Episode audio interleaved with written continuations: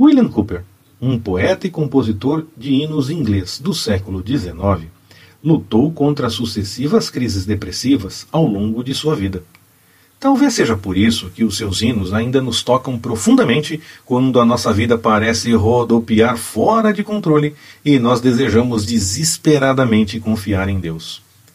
Um dos hinos mais bem conhecidos de Cooper, God Moves in a Myster's Way, Deus move-se de forma misteriosa, contém estas palavras animadoras: Vós, santos tementes, tomem nova confiança. As nuvens que tanto temeis são grandes em misericórdia e rebentarão com bênçãos sobre as vossas cabeças.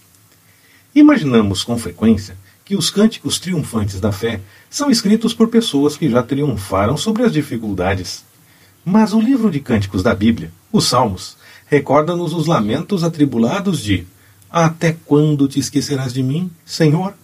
Para sempre. Até quando esconderás de mim o teu rosto? Por vezes ocorre no mesmo salmo que na tua salvação meu coração se alegrará. Cantarei ao Senhor, porquanto me tem feito muito bem. Salmo 13, versículo 1 e versículos 5 e 6.